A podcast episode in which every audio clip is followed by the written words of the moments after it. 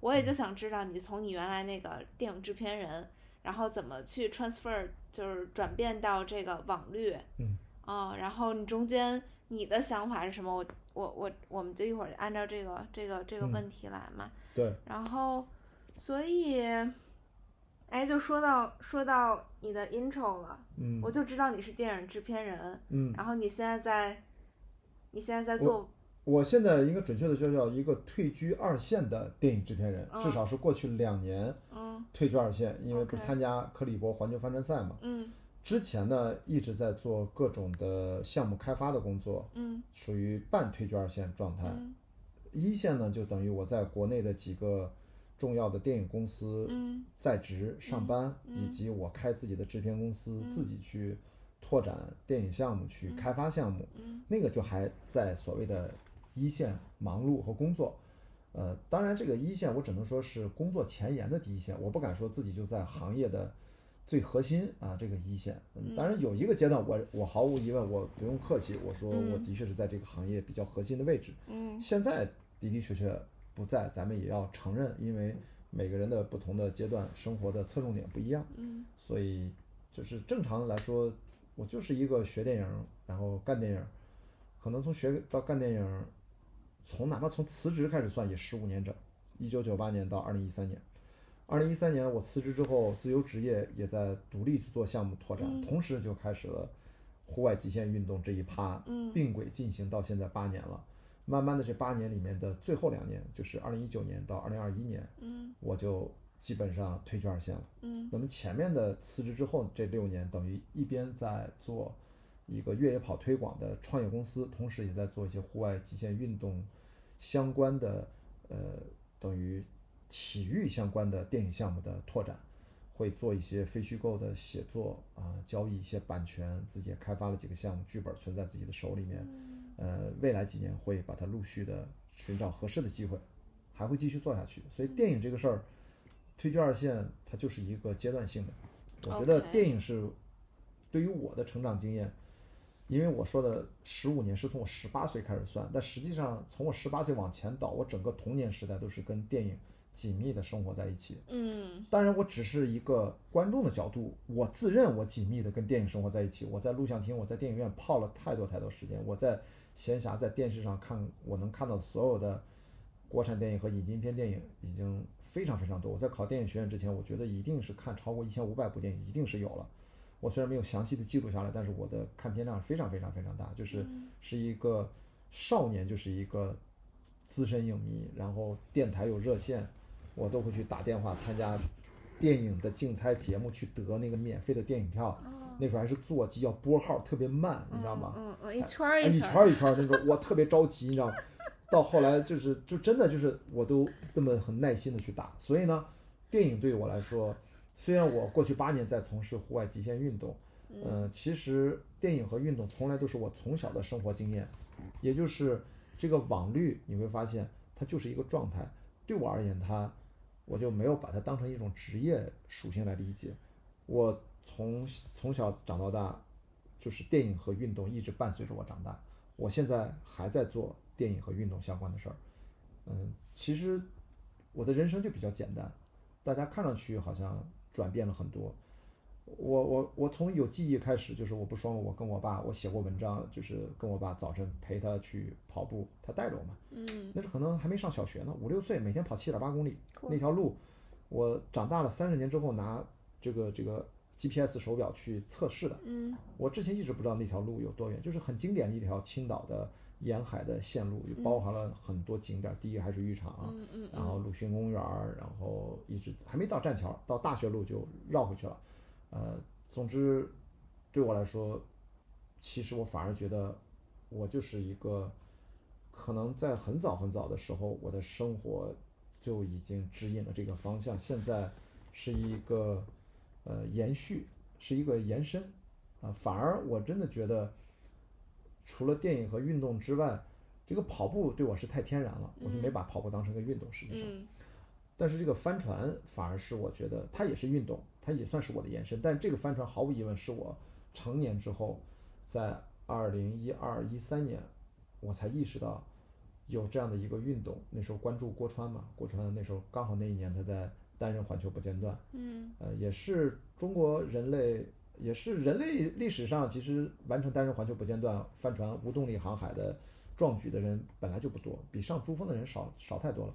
比上过太空的人都少。嗯那对于整个中国人来说，迄今也只有他这一个人。所以呢，当时我作为一个土生土长的青岛人，郭川也是青岛人，就是他对我们家乡来说是很重要的一个一个存在。我觉得绝大部分青岛人都知道郭川是谁，啊嗯应该包括青岛又是全中国的帆船之都，嗯所以那个时候至少帆船对我来说，它是一个种子，就在那儿种下了，大概是这样。但是没想到，一直到二零一八年的年底，我突然意识到，我原来一直想去花钱报名的一个比赛，居然青岛市政府这么多年来一直在赞助，而且是可以去申请，嗯，能不能赞助我去的？嗯阴差阳错就这么去了。 ？OK，所以你看，网律呢，我想说的是，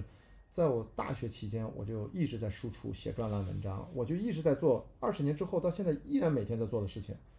我从来就没有改变过，只是互联网的载体的形式发生了变化。嗯我是中国最早一波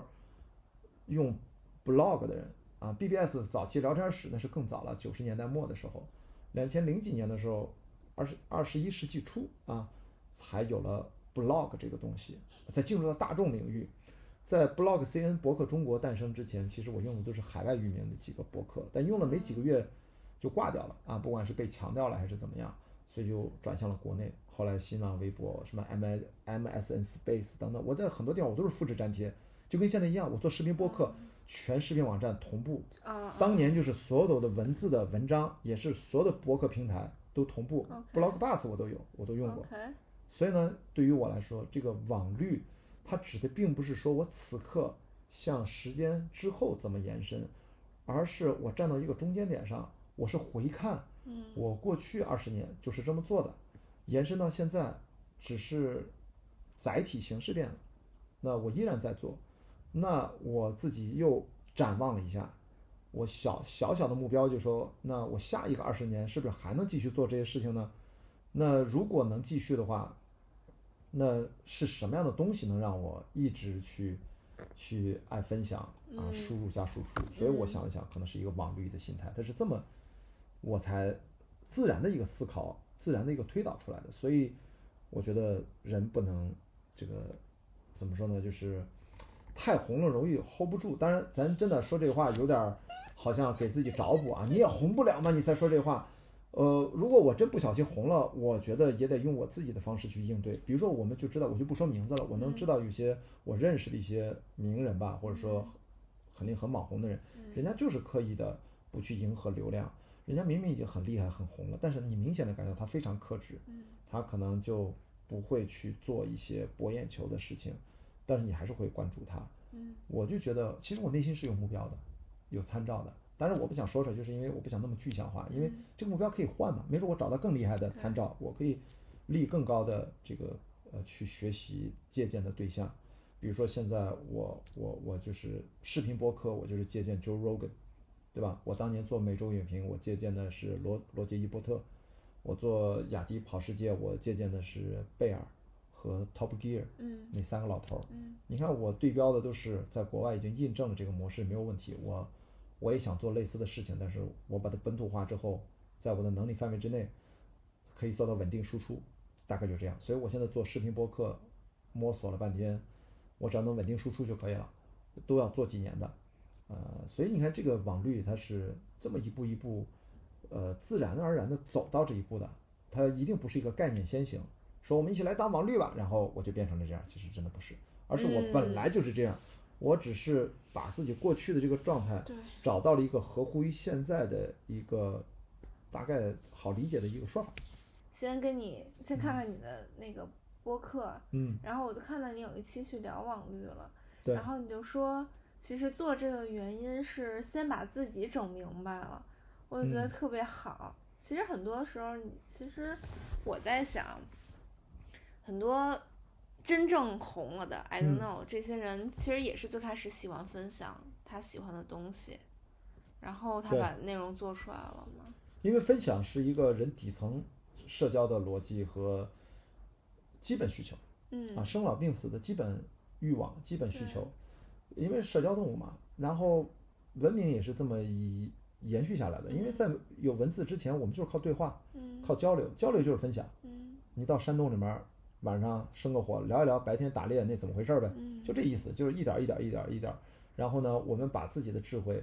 自己会死掉怎么办呢？通过分享，把它存到别人的大脑里面，他活下去了， 然后他再存到下一代大脑里面。他在存的过程当中，还可以集结别人的想法，嗯就是越存越多，而且呢，在嗯中间会筛选。这个筛选它是漫长的实践里面筛选，还真不是说我主观选择嗯啊，这个石头这个石器就得这么打，这个打猎这个策略就得这么打，我不听别人讲，我就嗯那就死了，对吧？ 这个实践见真知，你要不按照嗯大家流传下来的经验，你就你就挂了，你这个部落打猎效率就是低，你饿肚子呀，就这么对简单，你就死了。对， 所以谁能活下来，就是用效率越来越高的方式活下来。所以我觉得分享，